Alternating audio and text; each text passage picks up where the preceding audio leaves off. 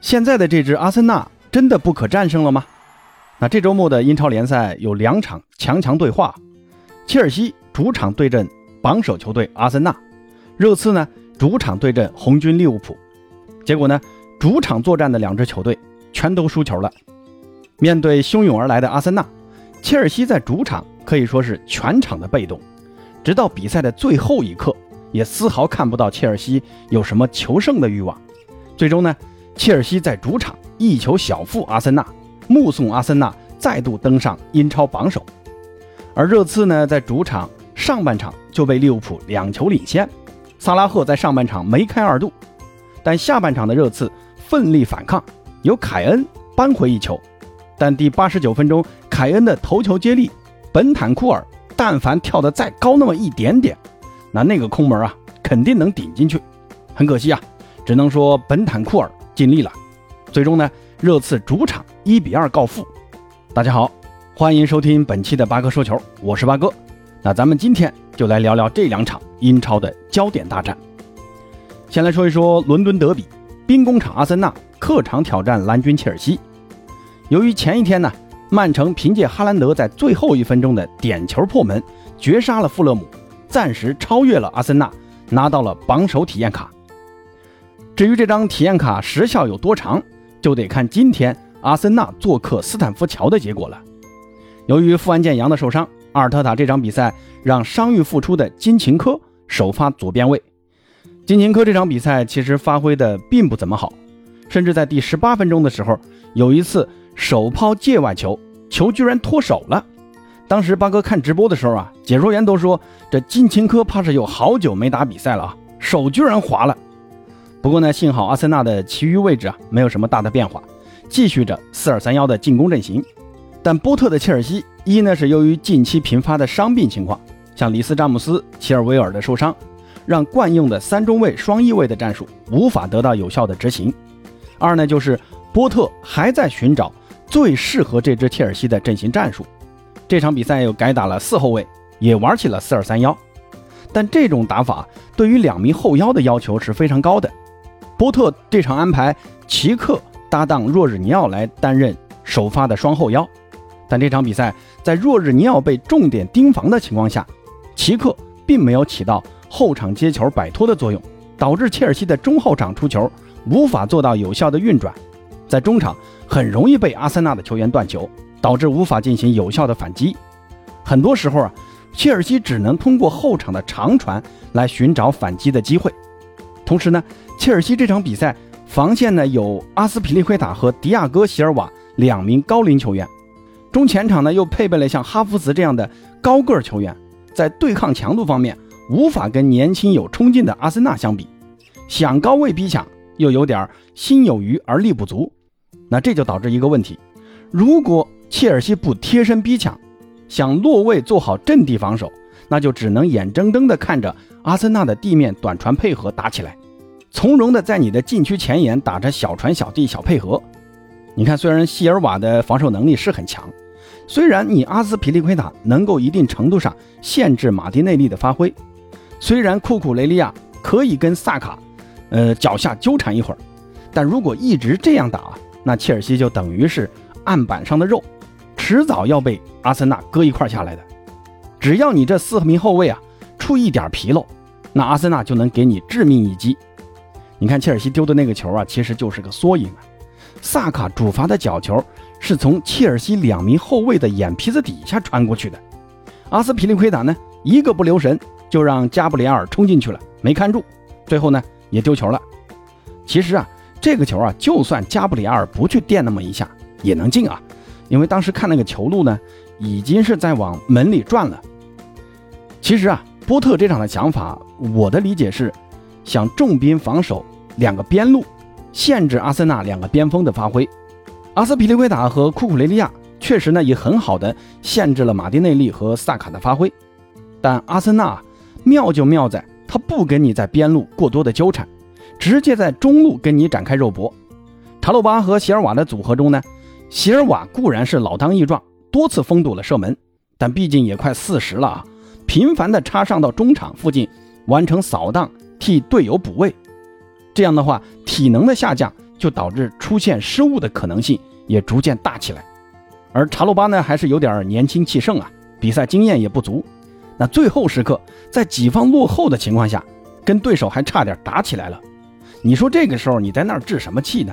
赶紧让比赛重新恢复起来，是不是？那切尔西这场比赛呢输球，不光是中后场的问题啊，还有一个很重要的原因就是锋线问题。奥巴梅扬这场比赛得到的支持非常有限，虽然美羊羊这场比赛的比赛态度啊是很积极，多次回撤到本方半区参与防守，而且赛前呢，他也发了一个视频，diss 了一下阿森纳啊，但在萨里巴和加布里埃尔的双重防守下，奥巴梅扬获得机会并不多，最好的那次机会还是萨里巴那次脚下打滑踢呲了，让奥巴梅扬在身后捡了个漏，但随后呢，萨里巴又站好位置。封住了奥巴梅扬的射门，而斯特林、哈弗茨在进攻端更是只起到了拖累的作用。球只要给到他们俩，基本上啊，这进攻速度马上就下来了。而怎么打阿森纳，其实之前的曼联已经给出了答案，那就是要快速反击。你一旦让萨里巴他们落位了，你再组织进攻，那基本就没戏了。那反过来再看看阿森纳啊，其实阿森纳在有了热苏斯之后，进攻的多样性有了保证。既可以中路突破，也可以边路内切或者传中，所以阿森纳在进攻方面的方式啊有很多，而且他们在定位球方面也很有一套啊。但巴哥这场比赛啊，不是说要去表扬阿森纳的进攻啊，而是要说一下阿森纳的防守。阿森纳在这场比赛中的防守真的非常到位啊，尤其是萨里巴和托马斯还有扎卡这条中轴线。萨里巴呢，现在已经是当之无愧的英超第一中卫啊。这场比赛奉献了三次解围、三次拦截，还有两次抢断。唯一的一个瑕疵就是那次在禁区踢呲了啊！但很快呢，他也补防到位了，没有造成实质性的威胁。而双后腰托马斯和扎卡的存在，可以说让阿森纳的腰杆真正的挺了起来。这也让阿森纳在对阵实力接近或者实力不如自己的对手中占尽先机，不丢球或者少丢球。也让阿森纳在这些比赛中能够稳定的拿分，同时呢，在最近的四场 Big 六的内战中啊，阿森纳就拿下了其中的九分，接连战胜热刺、利物浦和切尔西，一改往日的遇强不强的气质。但在和曼城的争冠竞争中啊，替补席的阵容深度还是无法和曼城这样的球队相比。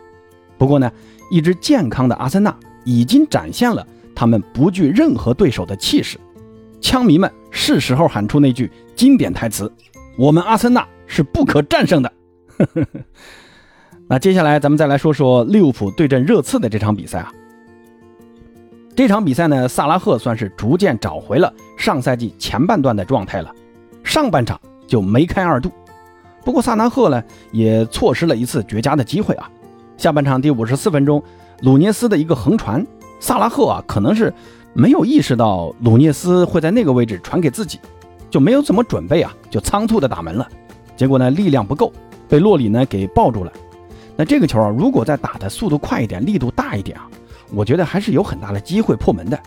这样呢，也能上演帽子戏法。虽然萨拉赫是这场比赛的 MVP 啊，但我觉得啊，之前几场比赛发挥欠佳的鲁涅斯更应该值得表扬。现在扎叔也基本放弃了三前锋的打法啊。改打那种双前锋了，就是鲁涅斯搭档萨拉赫。这场比赛呢，虽然也上了菲尔米洛，但更多的呢是在打十号位，打引锋，做过渡或者牵扯的作用。而鲁涅斯呢，更加接近禁区，靠近门将。开场的第二分钟，鲁涅斯就接迪亚哥的挑传，呃，没记错的话，应该是迪亚哥啊。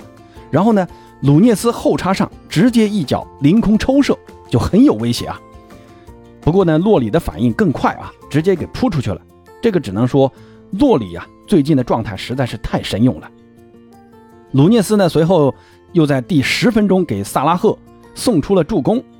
这个进球啊，我觉得其实鲁涅斯的牵制作用才是最重要的。当时热刺啊在禁区有四个人包围在萨拉赫身边，那鲁涅斯接球之后，立刻吸引了其中的三名防守球员上前。萨拉赫身边这时候就只剩下一个球员了。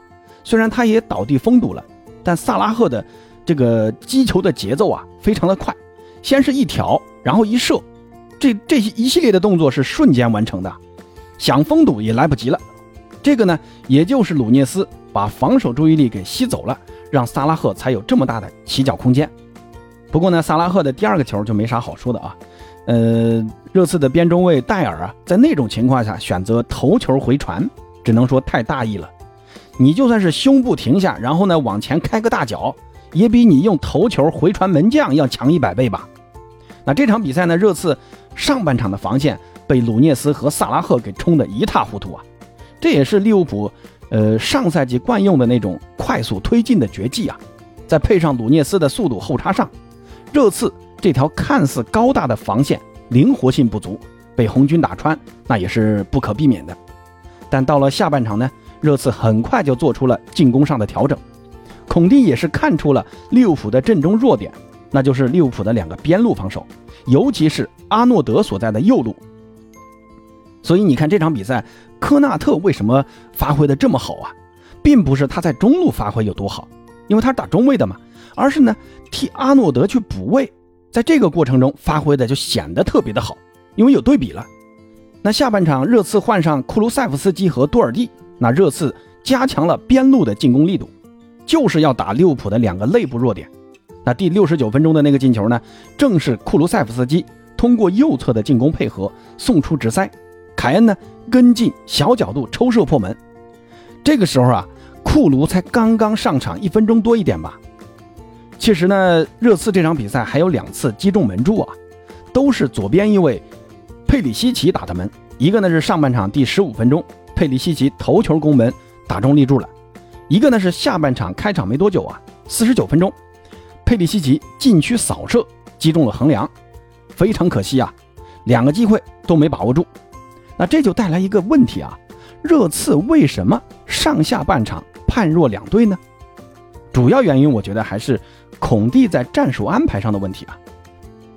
热刺此前呢已在英超已经是两连败啊，上一场才在靠最后时刻的绝杀勉强战胜了伯恩茅斯。那这场比赛打利物浦啊，孔蒂肯定是想通过前场的高压逼抢来搏开局。如果这场比赛热刺先进球，那孔蒂的选择肯定会进入到自己熟悉的那种稳守反击，但开局的高压逼抢必然也会带来过于压上的阵型，那留给利物浦就有很大的空位了。这种高压逼抢对于利物浦这种非常擅长破高位逼抢的球队来说，简直就是白送。所以他们上半场的两个进球啊，全都是热刺防线前压后，留给鲁涅斯和萨拉赫大片的开阔地之后进的。那再加上后防铁闸罗梅罗的缺阵。让戴尔呢又在不太熟悉的位置上，同时呢，呃，边翼位艾默森呢这场的发挥堪称灾难啊，压得太前，回防也不及时，无法对本方的三中卫提供侧翼的保护。所以呢，看到这一点的孔蒂啊，在下半场就改变了战术打法，抓住利物浦的两边来做文章。那现在全英超的教练都知道利物浦的右路防守力度很弱，科纳特呢就需要经常去边路来协助。阿诺德防守，导致啊利物浦的右侧防守区域人员相对较多，那另一侧的防守必定会出现真空嘛。热刺呢也正是看到了这一点，要不是几个绝对机会没把握住啊，这场比赛利物浦很可能连一分都拿不走。那最后呢再提一嘴曼联的比赛啊，曼联呢在客场一比三输给了维拉队，这也是埃梅里重返英超后的第一场比赛，就取得了胜利。C 罗呢，在本场比赛是首发的，也打满了全场，但对于球队的贡献，呃，是极为有限的啊。但也没办法啊，因为滕哈赫在前场实在是没人可用了啊。安东尼、桑乔、B 费都上不了，马夏尔呢又刚刚伤才好，这就导致曼联的进攻啊极为的简单，就是传中找 C 罗。同时呢，后防中瓦拉内的受伤也让防线捉襟见肘。那周中呢，曼联将在联赛杯中。再次面对阿斯顿维拉，希望滕哈赫能找到办法解决前场进攻问题和后场的防守质量问题。那朋友们对于这几场比赛怎么看的呢？欢迎在评论区告诉八哥，咱们下期再见。